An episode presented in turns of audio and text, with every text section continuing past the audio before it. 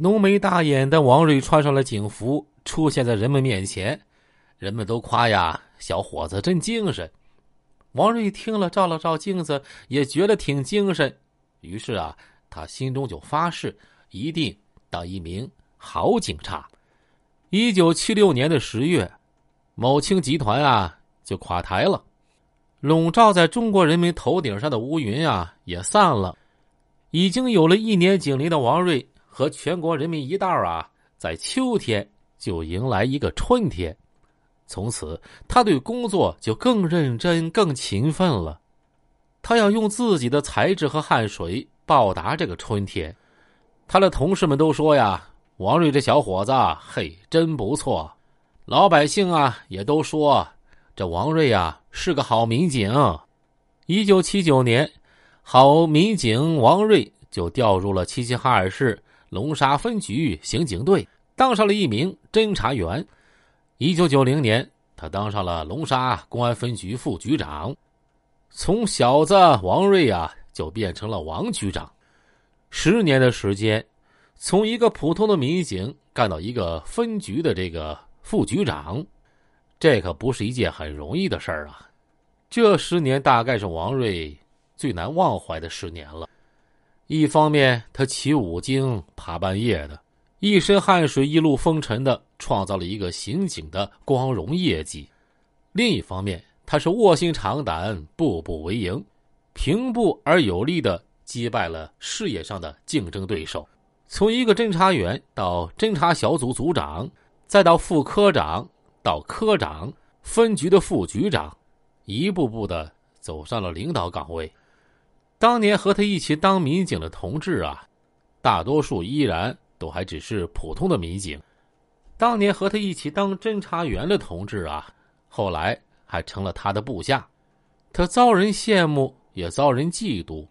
他往往在被提拔的时候啊，会遭到什么匿名信啊、小报告的暗算。可以肯定，王瑞的变化就发生在这十年间。这十年啊，他变得越来越复杂，越来越深沉。越来越功于个人心计，尽管他的变化不为外人所察觉，在人们眼中，王瑞还是那个王瑞，可他呀，终究是在变化了。那么，是什么让他发生变化了呢？是雄心，也是环境。这王瑞在外边给人的印象啊，是这个谦逊啊、谦和、淡泊、功名利禄、与世无争。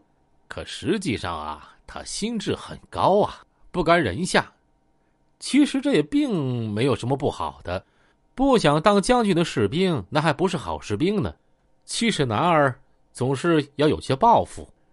然而，他越来越清楚的体察到啊，要实现自己的抱负，那单凭业绩那是不够的。更多的时候，还是要凭心计的。慢慢的，王瑞。学会了深藏不露，学会了左右逢源，也学会了明哲保身，学会了投机取巧，学会了许多呀不该学却不得不学的东西。这不是他一个人的悲剧。好在在学到这些旁门左道的时候啊，他没有放弃对业绩的追求。自一九八三年以来，中国大地上开展了一次又一次声势浩大的严打斗争。王瑞作为一名警察呀，表现出了极大的工作热情，也展示出了他出色的侦查工作才能以及相当程度的领导才能。他能巧妙的搜寻到其他刑警啊搜寻不到的犯罪证据，能够准确的判断出谁是作案者以及啊作案者逃到哪儿去了，能够合理的安排侦查力量以及啊合理的部署侦查步骤。不动声色的攻破犯罪分子的这个心理防线，为了抓获一个犯罪分子，为了搜寻一些犯罪证据，他曾经有过呀风餐露宿、任劳任怨的侦查；为了打掉一个犯罪团伙、攻克几个大案，他有过运筹帷幄、呕心沥血。他深入到最底层的百姓中啊，开展工作。没有像有的警察那样啊，装腔作势、狐假虎威。他态度和蔼、平易近人，很会温暖老百姓的心。可以说，王瑞在一定程度上实现了他当初穿上警服的时候啊，自己立下的远大志向。他曾经是一名好警察，也曾经是一名好的公安局长。从一九九零年到两千年，又是一个十年。王瑞先后当过齐齐哈尔市龙沙分局的局长、碾子山公安分局局长、铁峰公安分局局长、建华公安分局局长。一直到齐齐哈尔市公安局副局长、政委。二零零一年十月，他开始兼任齐齐哈尔市公安局党委副书记。同年又被省委政法委评为系统优秀的领导干部。